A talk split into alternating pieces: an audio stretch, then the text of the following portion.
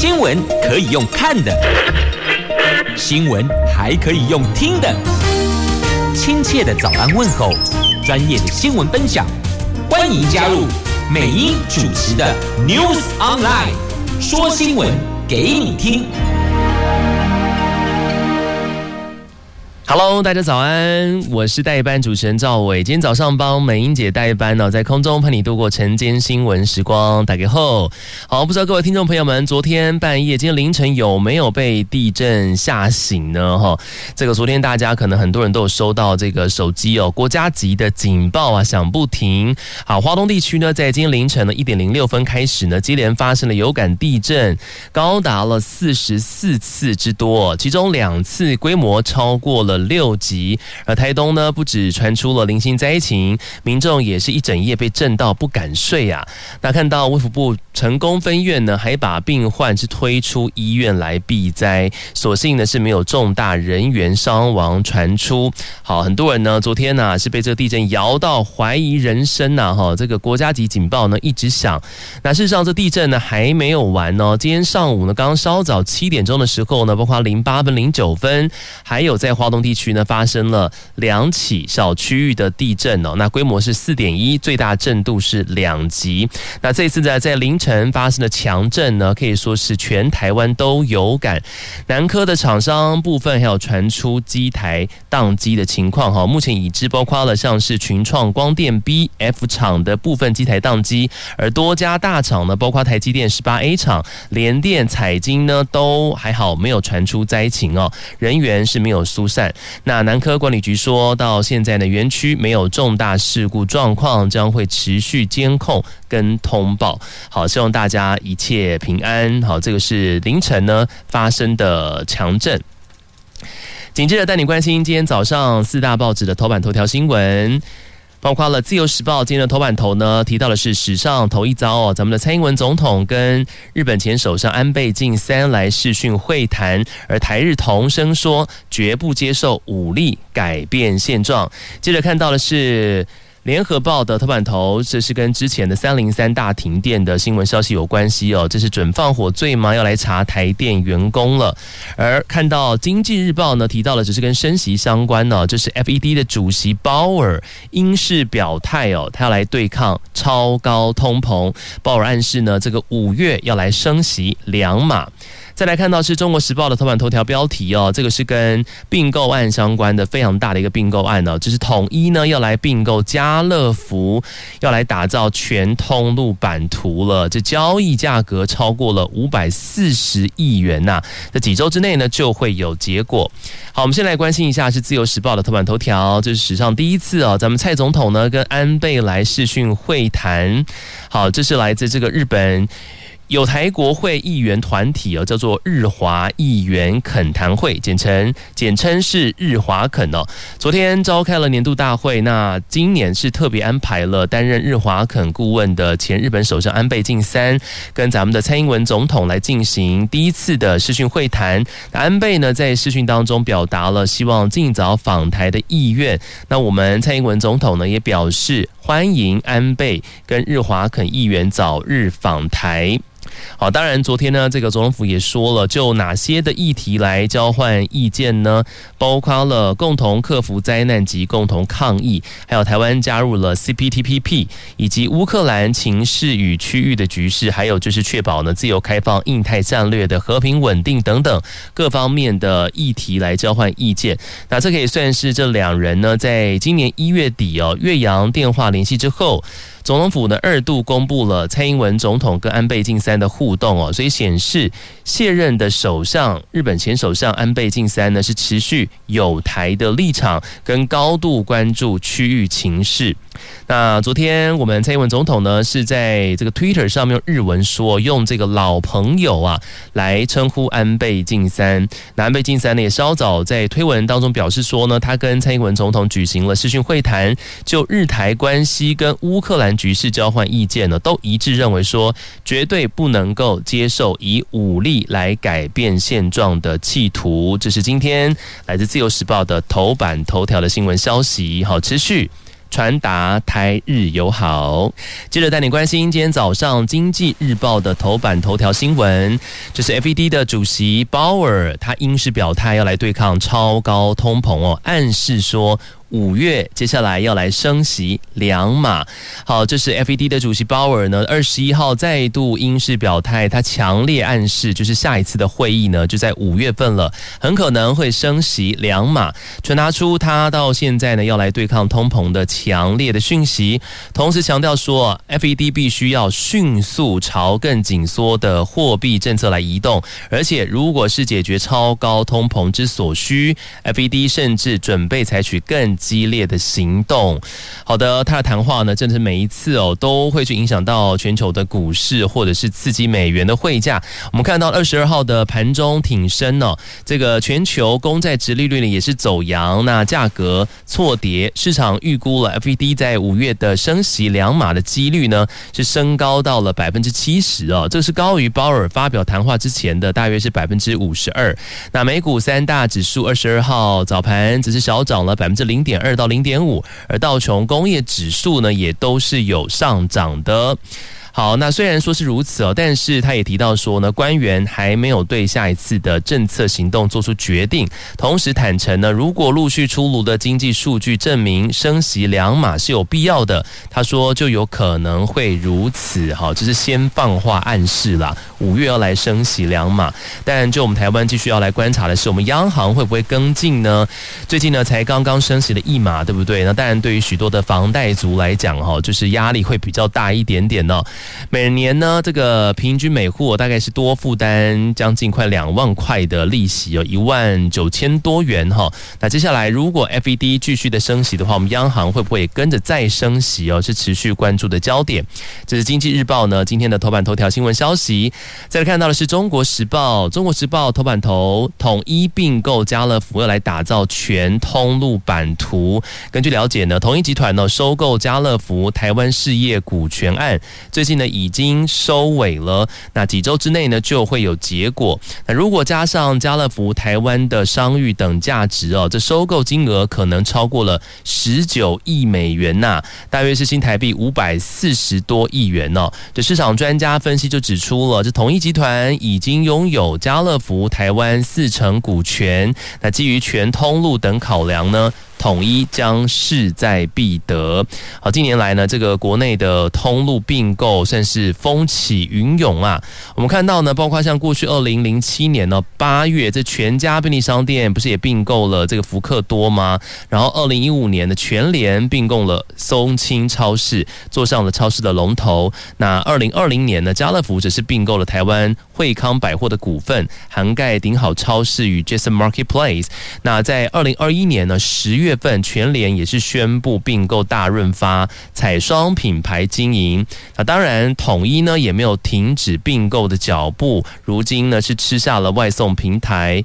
这个 Food Foodomo 哈来抢攻这个外送的商机等等。那现在呢统一来并购家乐福，打造全通路的版图哦，交易价呢是超过了五百四十亿元呢。接下来几周之内呢就会有结果了。好，这个是来自今天《中国时报》的头版头条新闻消息。当然呢，他也掌握了品牌形象，接下来要来加大规模经济哦，扩张实体通路，推升营收的成长。接下来持续带您关心今天报纸的重点新闻。好，我们看到是联合报的头版头，关于之前三零三全台大停电的后续新闻消息。现在是用准放火罪来查台电员工了吗？好，这个是台电兴达电厂开关厂的人为操作失误啊，之前不是造成了三零三全台大停电吗？那桥头地检署呢前天大动作搜索了三名兴达电厂员工办公处所跟住处，是检方呢。第一次针对停电事件的分案调查，台电员工的刑事责任。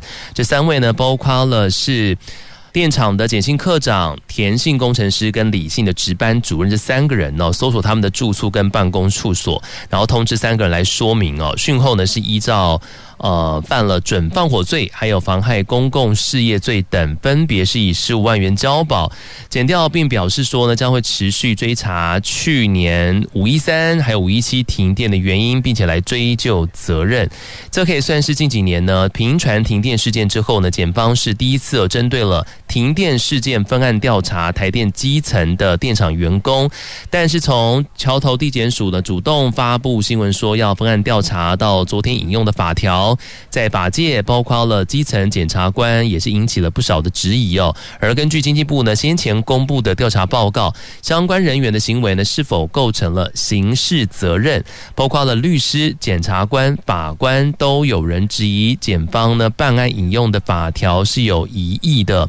同时看到在野党立委呢也是批评说，这是卸责基层单位哦。我们看到了国民党立院党团的总召曾明忠就说呢，这停电频传过去呢，从来没有听说是以被公共危险罪的方式，还有这个妨害公用事业罪哦等刑事犯罪规格来约谈。他说检方的做法，他觉得非常突兀，检讨并且卸责给台电的基层员工，他说是找错对象了。那针对了减掉这样的一个做法呢，那检察官呢这边是说，这是。讨论三零三全台大停电哦，那是要来检讨说是否有人为因素是掺杂其中，同时要厘清呢是否是有人是蓄意，就是故意呢透过人为的方式来扰乱民心哦。那检察官这边认为说呢，他们要有职业的敏感度，我要留意是否有反社会性分子借此来扰乱民心哦，所以是有待调查。这是联合报今天的头版头。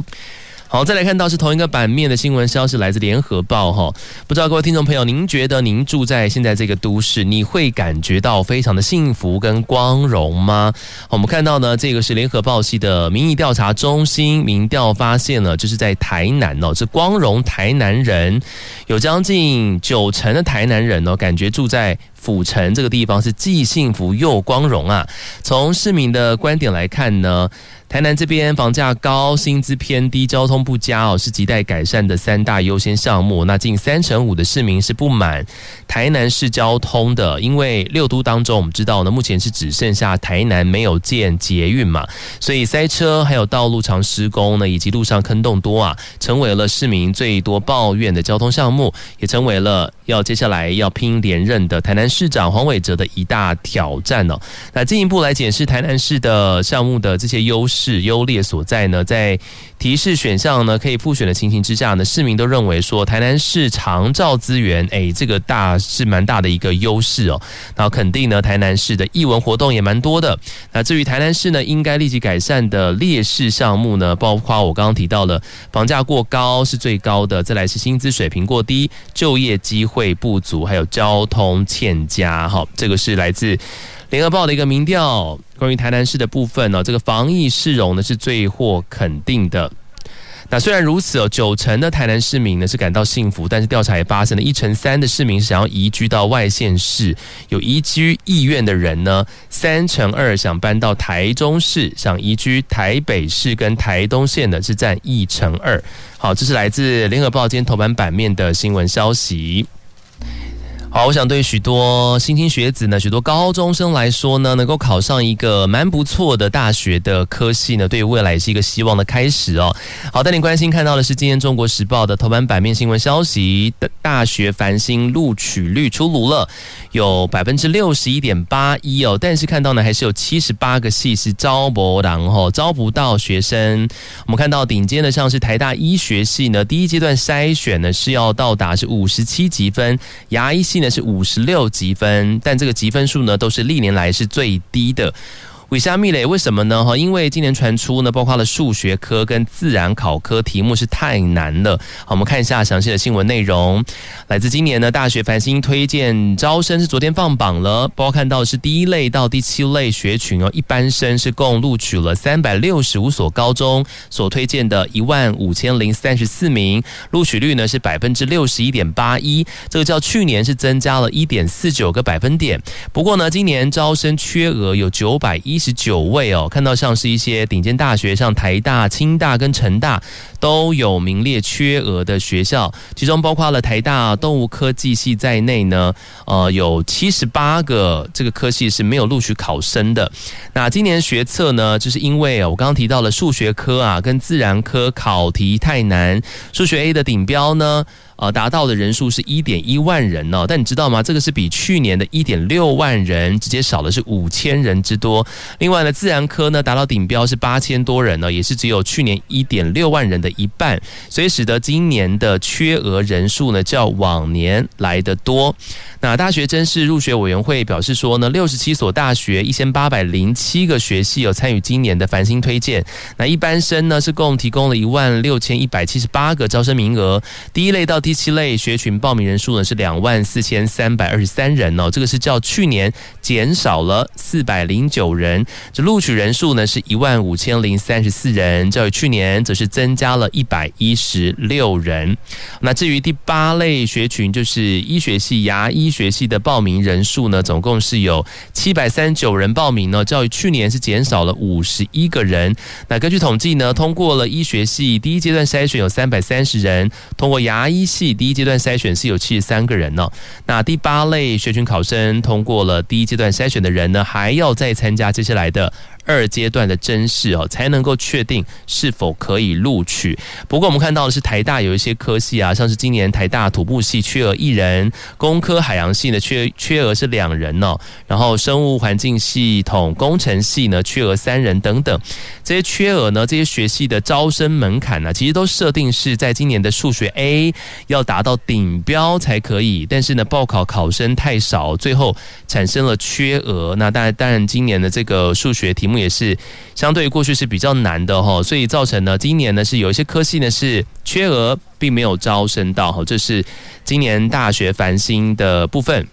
好，来自今天《中国时报》的头版版面，今天各大报纸呢也都有报道到。接下来带你关心的是今天《自由时报》的头版版面新闻消息，关于劳退投资的一项调查，有百分之四十三点四的人是挺开放自选。这劳动部调查呢，只有百分之十九是不赞成的哈。这是为了要了解劳工呢对于自愿提缴的退休金开放自行选择投资标的的意愿。那劳动部呢有针对了现有。七百多万新制劳退劳工进行调查，虽然有百分之四十三点四的劳工呢是赞成开放自选投资。那只有百分之十九是不赞成的，但是呢，这赞成的人当中啊，只有百分之九点三呢，表达他们未来呢是一定会参加自选投资的。那有高达百分之七十二点九的人呢，他们是说要看自选投资标的的内容才会决定。而赞成的人当中呢，只有百分之十九点三是愿意承担投资风险，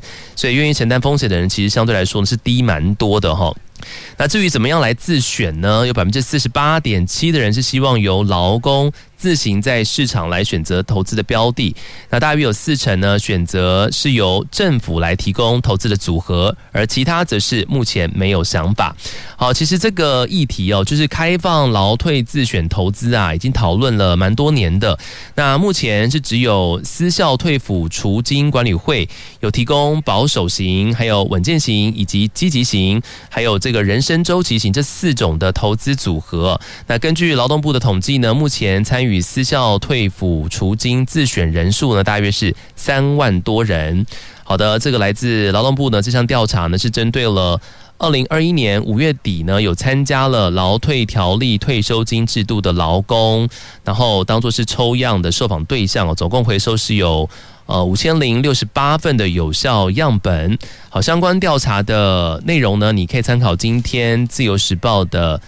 新闻版面 A two 的版面。接下来带你关心的是今天经济日报 A two 版面的新闻消息，是跟劳工相关的哈。劳工纾困贷款利率动涨，这央行呢，我们不知道上礼拜不是宣布了这个升息一码吗？那为了避免这个弱势族群呢受到影响哦，劳动部呢也抢先喊出了利率动涨。昨天宣布了，这疫情期间呢，包括二零二零、二零二一所推出的十万元劳工纾困贷款的贷款利率将维持在百分之一点八四五，这利率呢是不会跟着升息而调升。那预估呢，有一百五十九万劳工受惠。好，这个是关于劳工纾困的贷款利率呢，现在是动涨哈，不会因为说央行上礼拜宣布升息一码，然后呢这个利息也变动哈，这个目前是动涨的。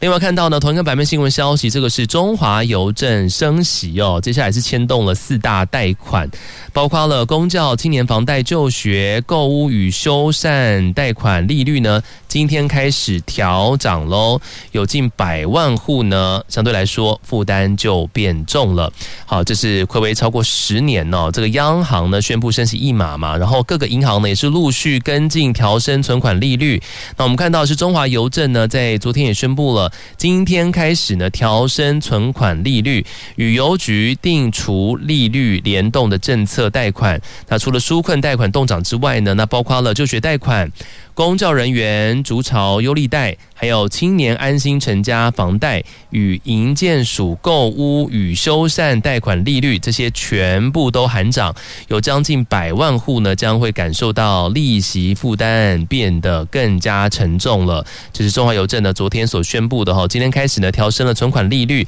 调升幅度呢是零点零三到零点三一五个百分点，其中一年期的定除机动利率呢从百分之零点八一调升到一点百分之一点零六哦，那两年期的定储机动利率呢是呃从百分之零点八四五呢调整到百分之一点零九五，这个升幅呢都是零点二五个百分点。那两年期跟三年期的这个定期储金固利、呃，这个定储的这个固定的利率呢都是百分之一点一哦。那我们看到呢，跟中华邮政这个定储利率联动的五大类的政策贷款，除了我刚刚提到的这个劳工纾困贷款利率呢是先宣布是冻涨之外呢，哈，维持现行的百分之一点八四五以外，其他像是就学贷款啦、公教人员的逐潮优利贷、青年安心成家与内政部营建署购屋与修缮修缮的房贷的利率呢，都是同步调涨。零点二五个百分点哈，所以大家在这个利息的部分呢，负担就会更加的沉重了。这是来自中华邮政今天开始升息哦，牵动了四大贷款。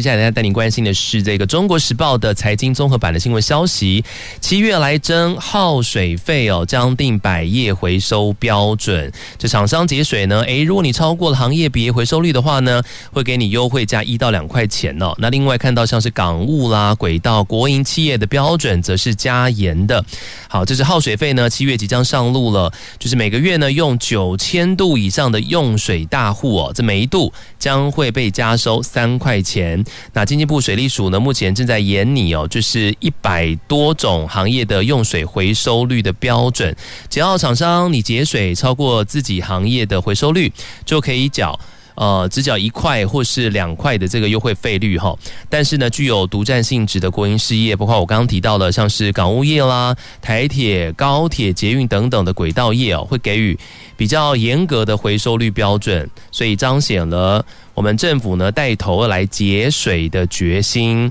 好，耗水费呢，事实上是在每年枯水期间的十一月到隔年的四月开征呢。那半年内呢，达到门槛的厂商，每一度加收水价是三块钱。统计包括有电子啦、纺织、钢铁、水泥、百货公司、大型旅馆等等一千七百家的企业是必须要来缴纳的哈。但是呢，这个法呢，另外打出了优惠费率，就是呢，你这些用水大户如果有进行用用水回收，达到这个行业别用水的呃回收标准呢，就可以依照节水的程度，享有直缴一元或是两元的好康优惠。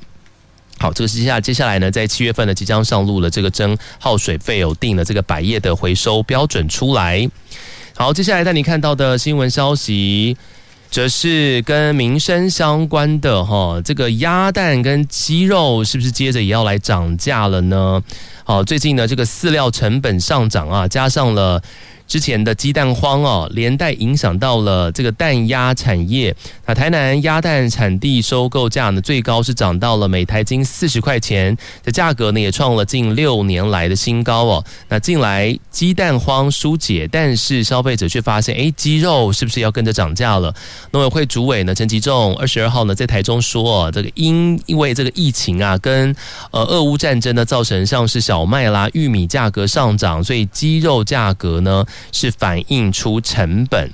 那我们看到呢，台南市养鸭协会总干事林路时他说呢，这次的涨幅哦，除了跟饲料成本上涨有关，像是最近的鸡蛋的价格持续是在高位哦，那鸭蛋呢也成了不少消费者的所谓的替代品呐，所以进而使得呃这个市场需求量也提高了。那他说呢，这个鸭蛋一般分为是新蛋、老蛋呢。那老蛋是指这个鸭龄是六个月以上的鸭子生的蛋，新蛋呢则是鸭龄六个月以下的鸭子所生的蛋呢。那因为品质较老蛋是更好，所以呢也会稍微贵一点。那目前呢，所谓鸭蛋的新蛋的蛋价呢，一台斤是来到四十块钱。那老蛋的蛋价呢是三十七元呢，相较于去年平均呢，每台斤都上涨了四块钱。好，这个是鸡肉跟鸭蛋，接下来都会跟着上涨哦。这农委会主委说呢，这个涨价是反映出成本，因为这个乌俄战争哦，像是一些饲料、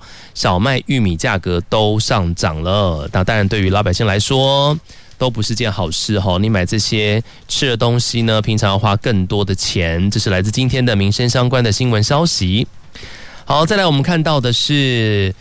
来自。中国时报 A 九版面，同一个版面新闻消息哦，这是预估呢，接下来的清明连假的首日，苏花南下恐怕会涌现两万车潮哦，因为现在疫情趋缓了，国旅再度的爆发哦，那清明四天连假，这公路总局预估哦，这苏花路廊呢，这第一天呢，恐怕涌入两万辆的南下车潮，而且呢，目前看到像是花莲的旅馆啊、民宿啊，连假前两天的住房率呢，都突破了八成。成五喽，知名景点呢，东大门夜市摊商赶快抓紧机会，有多加备料哈，准备来迎接接下来清明四天连假大批的旅游的人潮。所以不知道各位有没有安排哦？就是接下来的四天连假安排出游呢？如果你要到花东的话呢，哈。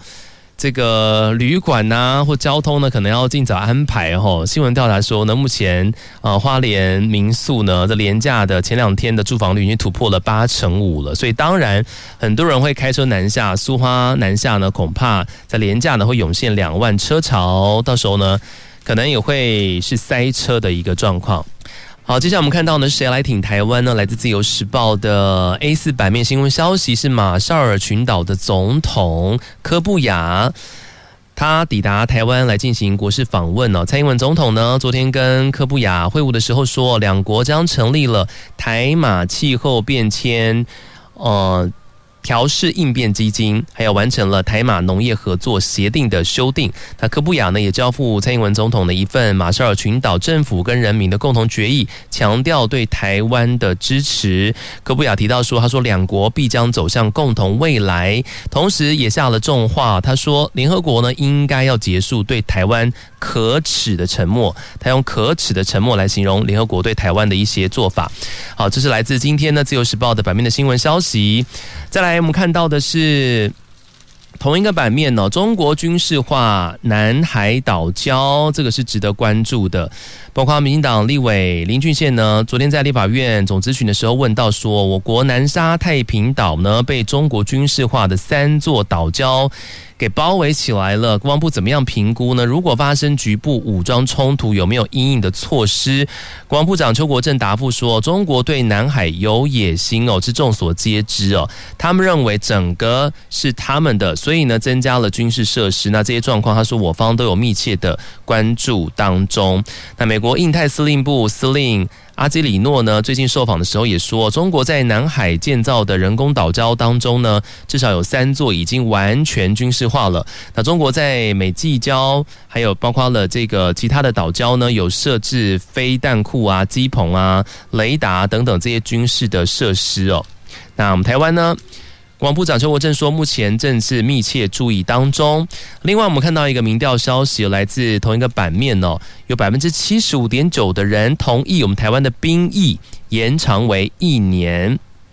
好，那俄罗斯呢？这个军事入侵了乌克兰嘛？那政府参与了国际的经济制裁，那台湾。反而是被俄国是列入不友善国家的清单当中。那台湾民意基金会呢，昨天有公布了最新的民调显示，有超过了六成台湾民众呢支持政府制裁俄罗斯。那有超过七成的人认为俄罗斯出兵乌克兰是没有正当性的。那在兵役制度方面呢，有高达百分之七十六点八的台湾民众呢认为现在四个月的军事训练役啊实在是不合理呀。百分之七十五点九的人呢是同意哦兵役是延长。长为过去的一年，哈，有高达七十六点八的人认为呢，四个月一期真的太短了，不合理哦。不知道各位听众朋友，您觉得呢？面对中共的武力威胁哦，这个大部分的人呢，经过调查之后，觉得一男至少要服役，至少要一年才 OK 哈。这个是今天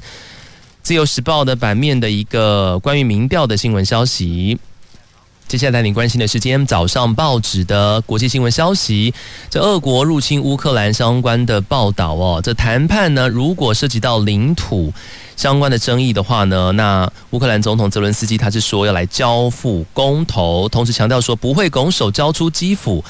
愿意跟普丁用任何形式来直接对话，哈，这是乌克兰总统泽伦斯基在二十一号透过了乌克兰公共广播公司再度提出愿意跟俄罗斯总统普丁直接和平对话，同时呢，第一次也传达出哦，他对于两国和平谈判的立场。他说，所有涉及包括像是历史性变化的协议、妥协等等。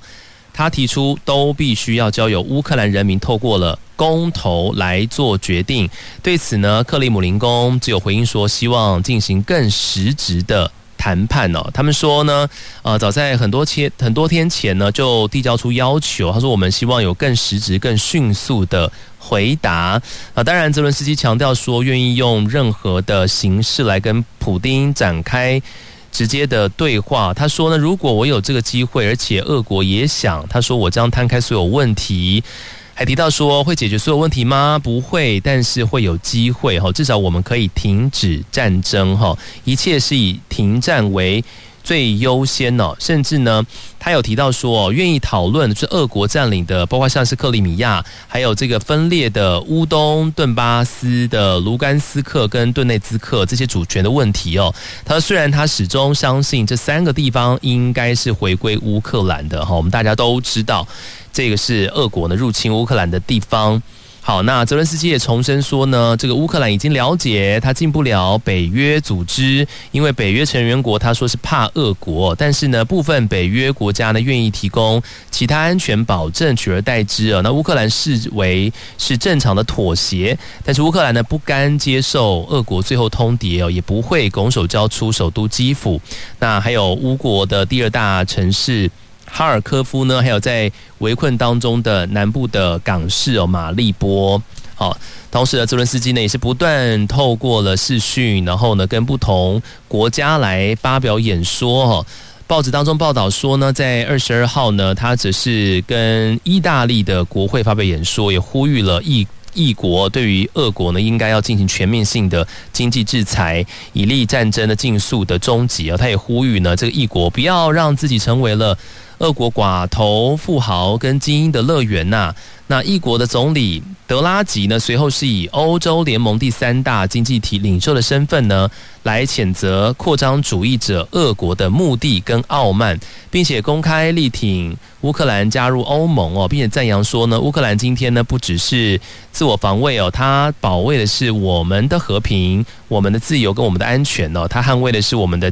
战争。以来呢，然后悉心呃，基于这个规则跟权力建立的多边秩序哈，这个是异国的总理的一个说法哈。他提到的是欧盟啊，欧盟其实现在将要来组一个快速的部队来应对相关的危机哦。欧洲联盟呢，在二十一号有指出哦，那鉴于这个俄罗斯入侵乌克兰呢，使欧洲啊是重现战事。那面对更具敌意的安全环境呢，跟地缘政治的转变，那看到像是欧盟理事会呢已经正式通过了战略指南，来加强欧盟二零三零年前的安全与防卫的政策，来提高欧盟战略自主性，以及强化。和北约、联合国等伙伴的合作，吼，那欧盟呢也决定说呢，他们要来建立一支哦，这成员最高达到五千人的快速反应部队，以利呢在发生危机的时候呢，能够快速的来部署。好，不过呢时间点是定在这个加强欧盟二零三零年前呢安全防卫政策，那就看说什么时候这个快速部队呢能够建立起来，来应对接下来的危机哦。接下来国际新闻消息，看到是美国，美国呢则是秘密移交了苏联防空系统，来帮助乌克兰抵抗俄罗斯。哈，这个美国总统拜登呢有说，这越来越多情报显示呢，俄罗斯可能对美国发动网络攻击，所以敦促美国企业呢跟民间部门呢立即强化网络的防御。他也赞扬。北约、欧盟和美国呢，主要亚洲伙伴的团结一致来对抗俄罗斯总统普丁哦。但是点名了印度哦，对于俄罗斯侵略乌克兰的回应是不坚定的。在美国盟友当中呢。印度被点名出来，它是一个例外哈，因为他没有表态跟帮忙哦。那在此同时呢，这个拜登日前也指责普丁是战争罪犯哦，引发了莫斯科强烈不满。那俄国外交部呢，二十一号也召见了美国驻俄大使呢苏利文，表达抗议，说两国关系濒临破裂。那俄国外交部呢声明指出哦，俄国对于拜登呢近期令人无法接受的说辞，向苏利文递交正式抗议信。并且警告呢，对俄国采取敌对行动将会获得坚呃坚决果断的回应哈。所以俄国当然就是放话说呢，他会报复制裁，可能会发动。网络攻击，那美国呢已经秘密移交了苏联防空系统来帮助乌克兰抵抗俄国。同时呢，新闻当中有提到说呢，俄国接下来要升高无差别攻击吗？下一步呢，恐怕会动用化学武器。目前呢，这个俄乌战争呢进入到了第二十七天哦。那二军俄军呢是改变了攻击战略了。现在很可恶啊，对于平民住宅啦、商业区域进行的无差别攻击哦。那乌克兰南部的港市马利波持续遭到了围城炮。炮轰啊！整个城市几乎是被毁，医院都夷为平地，是平民死伤惨重了，数十万人是遭困。首都基辅呢，一处购物中心呢，二十一号凌晨也是遭到了俄军的炮火攻击，传出了至少有八人死亡。所以乌克兰就预期了，这个俄军呢还会升高这种所谓的无差别攻击。美国总统拜登呢，同时也警告说啊，俄国总统普丁在入侵乌克兰的问题上面呢，他说啊，普丁已经是走投无路了，可能考虑动用生化武器。但是呢，拜登目前是还没有提供相关的证据哈。这是来自今天报纸呢关于这个俄乌战争相关的国际新闻消息，请大家持续替乌克兰祈祷。节目最后呢，希望大家都能够好好的。虽然呢，今天凌晨呢受到这个哇地震哦，很多人呢是被吓醒了，对不对？哈，感谢你空中的收听陪伴，我是赵伟，明天美英姐就会回来节目现场喽，我们下次继续空中相见，拜拜。